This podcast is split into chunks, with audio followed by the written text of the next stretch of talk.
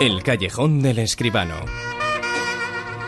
La actualidad del mundo del cine en la primera cita del 2016 con José Manuel Escribano. Muy buenas, José Manuel. Buenas noches, Bruno. Buenas noches y feliz año para todos. Un año que será, como todos, eh, grande en el cine. Todavía más grande que el pasado, ¿no? Pues eh, vamos a verlo, ¿no? Es de esperar que cada año sea mejor que el anterior. Eso sería lo bueno. De todas formas, hablando de años, en el 2014, las eh, cuentas, la taquilla del cine español lo arregló ocho apellidos en vascos, esta vez los catalanes, ¿no? Pues yo creo que sí, que va a ser un poco así el año. Mira, tenemos las primeras eh, cifras, las cifras que ha dado FAPAE, la Federación de los Productores, son cifras todavía, mm, faltaba un poquito para terminar el año y no son cifras oficiales, pero seguro que son incluso mejor que las oficiales que ya sabemos cómo van siempre.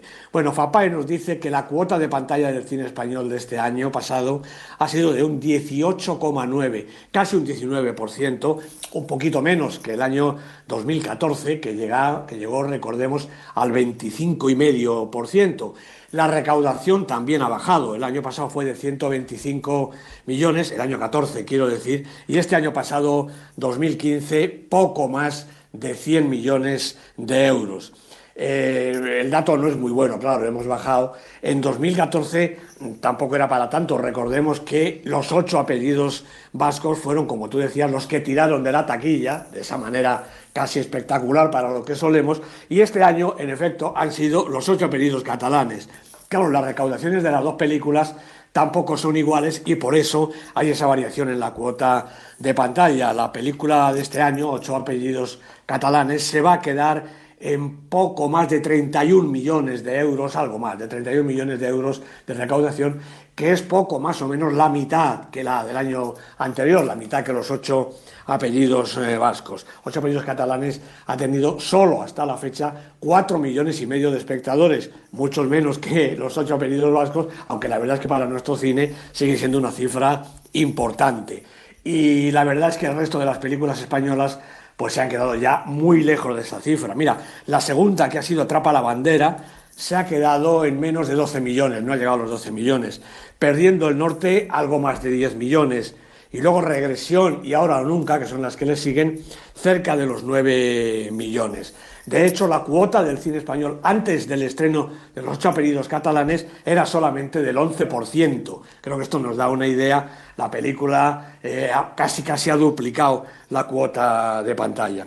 Las películas extranjeras, quiero decir americanas, han hecho bastante más. Los Minions era hasta el momento la película más taquillera, 25 millones de euros. Detrás 50 sombras de Grey, 20 millones con Jurassic World, también 20, 20, 22 millones, vamos a ver al final cómo queda. Star Wars va en este momento por 19 millones de euros, seguro que ahora que hablamos ya ha rebasado los 20 porque sigue yendo muchísima gente a verla, ¿no? Luego Los Vengadores, la era de Ultron, 14 millones, y Hotel Transilvania 2 y los Juegos del Hambre, el Sinsajo 2, se han quedado en 11 millones. Como vemos, todos por encima, eh, prácticamente por encima del resto de las películas españolas. Eh, la taquilla general del cine sí ha estado un poquito mejor, parece que nos animamos los españoles a ir a las salas, eh, la recaudación del año ha subido un 8% con respecto a la del año anterior, más o menos se ha quedado en los 530 millones de euros y los espectadores han subido un 6%, más de 87 millones que en el 2014, lejos todavía de los 100, ciento y algo que hacíamos algunos años atrás. Pero bueno, la noticia, en resumen, es que los ocho apellidos catalanes han tirado de la taquilla y que este año ha ido un poquito más, ha habido un poquito más de espectadores que el año 2014 no está mal, yo creo, para empezar el año. Una de cada cinco entradas, eh, más o menos, eh, se ha vendido para ver eh, cine español, pero lo cierto es que se esperaba más de algunas películas. Por ejemplo, de Regresión, la película de Amenábar, ¿no? Hombre, yo creo que ha sido el gran fracaso del año, mm, siempre reconociendo, como decía, que se ha quedado cerca de los 9 millones de euros. No es mala recaudación, ni mucho menos, pero quizá para una película de Amenábar pues esperaba algo más. Amenábar mm, ha entrado en, una, en, un evidente descenso desde Ágora para acá, ya no hace esas grandes recaudaciones, quizás sus películas últimas no gustan tanto. De todas eh, formas, eh, muchísima taquilla. en La película española, ocho apellidos eh, catalanes, va a ser, faltan los últimos datos, pero va a ser la primera o la segunda del año, con lo cual es buen dato. La primera, la primera. Y va a ser la, primera del año por encima de, Star Wars, que, ahora hablaremos y veremos cómo está en ese Super 10. Ahora mismo vamos con esa lista, la lista de éxitos.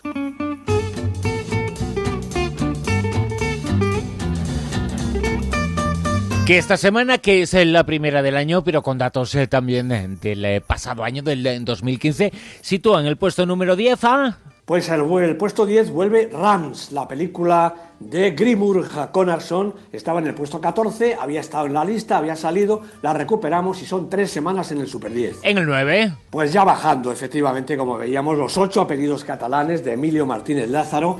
Ha hecho las seis semanitas de rigor en la lista, mes y medio. Vamos a ver lo que sigue aguantando. ¿En el 8? En el 8, la, la, vertiginosa, nunca mejor dicho, película de Robert Zemeckis, El Desafío. Primera semana en la lista. Según me entraban los datos, yo creía que iba a ser la película de la semana, Bruno. Pero ahora resulta que no, que hay otra mejor, como ahora veremos. Ahora mismo lo vamos a ver. ¿En el 7? En el 7, Sufragistas, la película de Sara Cabrón con una estupenda Carrie Mulligan, Elena Bonham Carter, en fin, un reparto sensacional. Dos semanas en la lista, ha bajado un poquito. ¿Seis? La película de la semana, ahora sí, Palmeras en la nieve, una buena recaudación mejor que la del desafío, claro, por eso se ha colocado delante. Fernando González Molina es el director, Mario Casas, Adriano Garte los protagonistas, ahora volveremos a hablar de ella. Cinco. Star Wars, el despertar de la fuerza, dos semanas en la lista, subiendo un taquillón, va a ser la película seguramente récord de la historia por delante de Avatar, en fin, no hay mucho más que decir porque ya se ha dicho todo. JJ Abrams es el director del nuevo Star Wars episodio 7. Cuatro. 45 años de Andrew Haig tres semanas en la lista y subiendo una espléndida película con maravillosas interpretaciones de Charlotte Rampling y Tom Courtenay. En el 3. Repitiendo posición, Taxi Teherán, la película de Jafar Panay, 12 semanas en el Super 10. En el 2. También 12 semanas y también repite El Club, la película de Pablo Larraín. Se ha quedado ya sin Goya, sin Oscar, pero seguramente tiene opciones en los Goya. Y en lo más alto, puesto número 1. Pues sigue El Puente de los Espías, la película de Steven Spielberg, Tom Hanks, Mark Rylance, cuatro semanas en la lista, esta película es formidable. Y la película de la semana, qué alegría me has dado, no es Star Wars, es una película española, una película en la que crecen pues palmeras en la nieve. Papel, un trozo de papel me embarcó en este viaje, el mismo que mi padre hizo hace 50 años. A veces, el viaje más largo es la distancia entre dos personas. A veces. Solo a veces.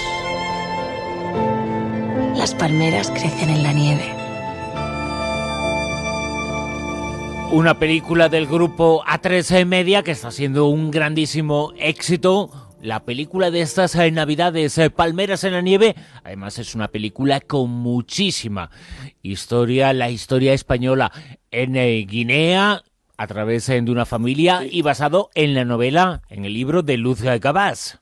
Efectivamente, la película Palmeras en la Nieve la ha dirigido Fernando González Molina, como decíamos hace un momentito, Mario Casas, Adriana Ugarte, Alain Hernández es el otro coprotagonista, al que hemos visto en El secreto de Puente Viejo y en Mar de Plástico, y como tú muy bien dices, viene de una novela muy conocida, la novela de Luz Gabás, del mismo título, cerca de 900 páginas, eh, que el guion de Sergio G. Sánchez, el mismo guionista del orfanato y de Lo Imposible, ha tratado de condensar. Esta es la primera gran dificultad de la película, condensar esas 900 eh, páginas, y por eso la película se ha ido a una extensión desacostumbrada en el cine español, dos horas tres cuartos, algo realmente espectacular. Quizá en, el guion esté, yo diría que la única pega de la, de la película en que hay cierta confusión, sobre todo de los personajes, porque claro, son muchos personajes y además hay que recordar que la historia atraviesa dos generaciones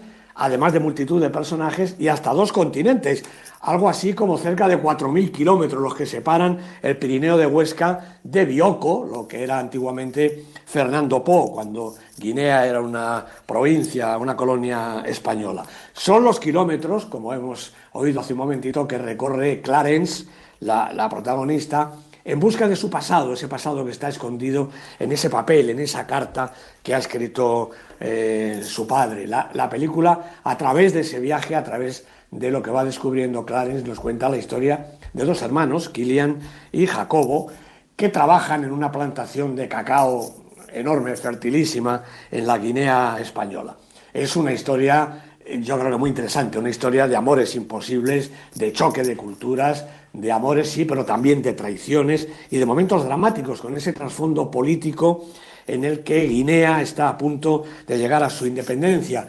La película pasa un poquito más de puntillas eh, sobre el tema, no tanto como la novela, que como es lógico se extiende más, porque lo que interesa aquí, claro, es la intensidad de los protagonistas, el amor de los protagonistas y las dificultades mm, que, que sufren y que padecen.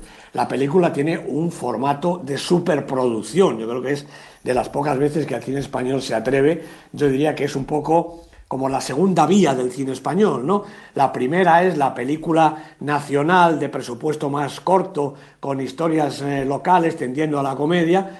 La tercera vía sería lo que ahora está más de moda, que es rodar en el extranjero, en inglés y con actores más o menos internacionales. Y esta segunda vía es fantástica porque es intentar la gran producción, echarle dinero, echarle producción y siendo una película netamente española con un reparto, además en esta ocasión extensísimo, con los protagonistas. Aquí están Emilio Gutiérrez Cava, Macarena García, Petra Martínez, Daniel Grau, Celso Bugallo, Laia Costa, Fernando Cayo, Berta Vázquez, eh, Luis Callejo, en fin, bueno, ya de un reparto extraordinario para este grandísimo presupuesto y para este enorme trabajo. Además, pasaron en la producción, como es de suponer, en escenarios naturales, en el Pirineo Nevado de Huesca y en mitad de, Guinea, pues pasaron calamidades, tifones, eh, en fin, de, de, todo les pasó allí, ¿no? La ambientación es muy buena y yo creo que eso es lo más destacable, ¿no? Que se ve la producción y que la factura brillante se corresponde con la solidez de la historia que los protagonistas intentan darle intensidad en todo momento. Palmeras en la nieve, la primera película de la semana en este 2016, en la primera semana, en la primera emisión con José Manuel Esquivano. Muchas gracias y hasta el sábado que viene. Pues un abrazo para todos, Bruno. Hasta el sábado.